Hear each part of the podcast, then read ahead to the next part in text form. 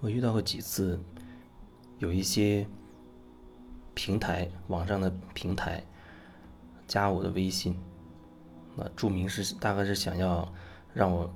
入驻那个平台，把音频放到那个平台上去发布啊等等。然后他加我的时候，我就我还没有加他之前，我就问我说，一一方面会问你是谁。那有一些我知道他是一些平台的人，我就问你听我的节目，听我分享的那些音频之后，你有什么感觉？然后基本上我都没有得到任何回应的。也就是说，他其实并不了解我分享的这些东西，然后他可能就只是以一种完成他的工作、完成他的任务的这种方式。啊，在加在加我，同时我相信他也加了很多其他的其他的人，在各个平台上找一些，呃，找一些分享音频的或者主播等等。但是对我来说，你都不了解我，不了解我分享的这些东西，你也说不出听了我所分享的这些东西你有什么感觉。如果你有一些感觉，或许我加了你，我们可以探讨一下。聊一聊，也许从你的角度会说一些什么东西给我，让我会有一些想法、有些灵感等等，但是都没有，完全的没有。那就在我感觉，就好像你只是为了完成一个工作才选择加我的。因为很好几年前也加过一个另一个平台上的，那时候加人的时候还没有说要问你问一声，问一声就是为什么要加我等等的。那人是另一个平台的。他让我把我的节目放到那个平台上去，然后跟他聊几句，发现他也对我所分享的这些东西几乎是一无所知，或者说他可能就没有听过，他只是可能在在找在各个平台上去找这样的合适的人，然后能拉一个，那么就拉一个过去，那就好像那些有一些促销的卖或者卖保险的等等，他有一个。每个月有有一定的任务一样，他要完成这个任务，就像以前我在电台工作，或者再早以前啊，我在一个保健品公司工作，会安排工作给你，安排任务给你，你要完成这个任务。很多时候我们做这些事情，做手头的工作，你好好去去想一想，去感受一下，你究竟真的喜欢他他吗？还是你只是完成个任务？或者说你还？没有深入到去感受你做的这件事情到底对你而言意味着什么，有什么感觉，然后就仅仅是啊，所谓领导安排什么你就做什么这个样子去完成工作。如果说你做的这件事情里面没有你喜欢的那些元素在里面，那你为什么又要去做它？即使说你觉得这是一个生计啊，靠它赚钱能够给你提供。收入的来源，但是你在做一件你根本不喜欢的事情的过程当中，它会积累很多其他其他东西。因为你不喜欢，所以你做这件事情的过程当中，就会让你积累其他东西，比如说压抑，你可能会因此产生很多的情绪。这是一方面，但这东西好像很很多时候都会发生这种情况，因为实际上我见到真正热爱自己工作的人。几乎没几个，非常非常非常的罕见。有人他说：“哦，我的收入不错，啊，你说喜欢吗？谈不上喜欢，但是我觉得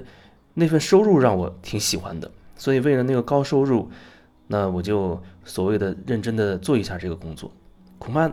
他根本没有好好的感受你在做整个过这个工作过程当中有没有哪一些元素，哪一些点会打动你。”让你真的觉得，哎，这个东西是我是我真正喜欢的东西。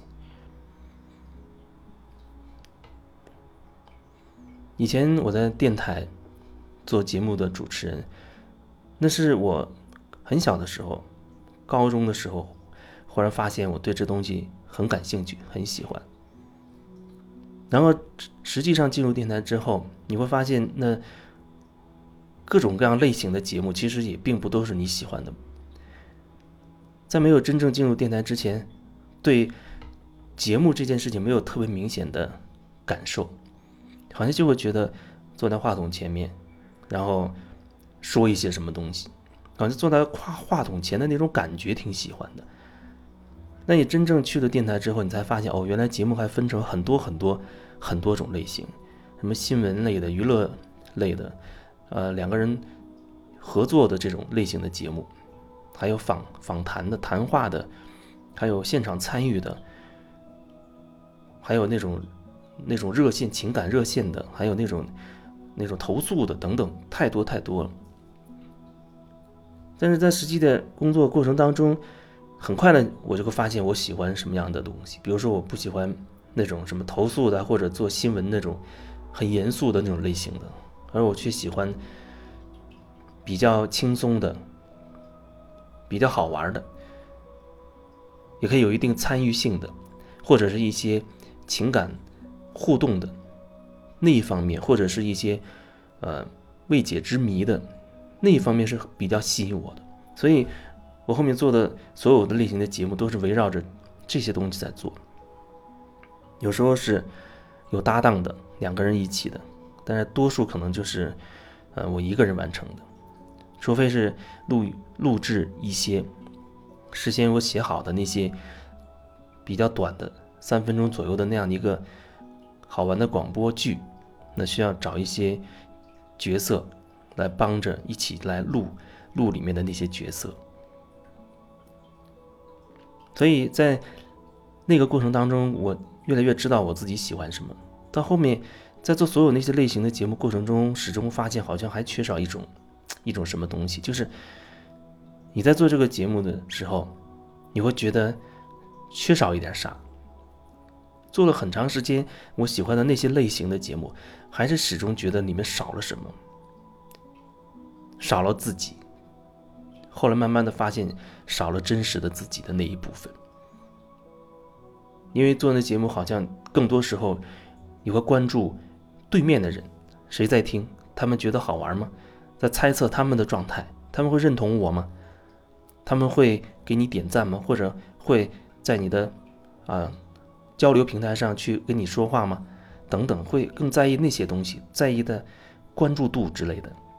但是再往后就发现。这些还不够，因为我觉得好像还还有东西，还有东西，那不能让我觉得做到一种比较尽兴的极致的那种状态，所以在再后面才慢慢的真正形成了我自己喜欢的、真正喜欢的那种类型的节目，就是完全的一个心灵方面的、深入心灵方面的这样一个节目，静止中的旅行。那我觉得某个层面已经不能算是一个节目了吧？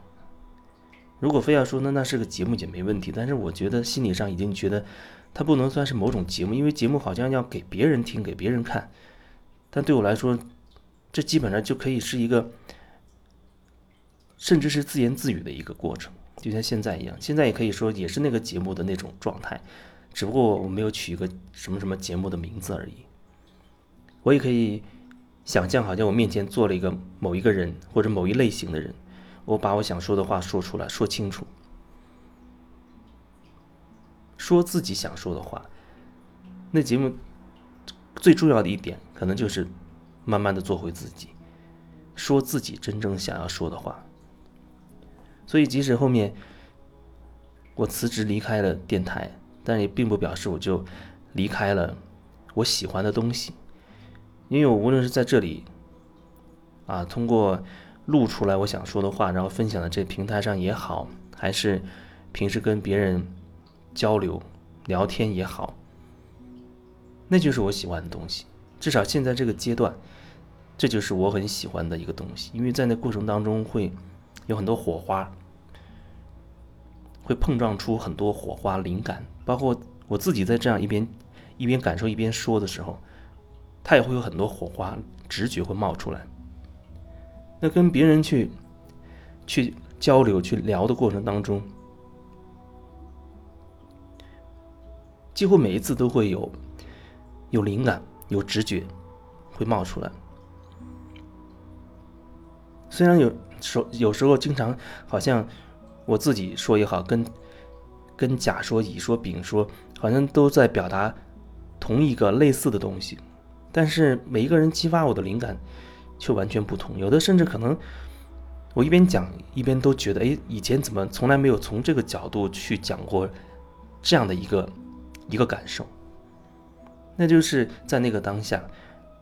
我感受自己，然后忽然冒出了那些东西，然后我就把它表达出来。表达的过程中，我会觉得很惊讶。哦，原来我还可以这样讲，原来那个那种感觉还可以以以这个角度、这种方式表达出来。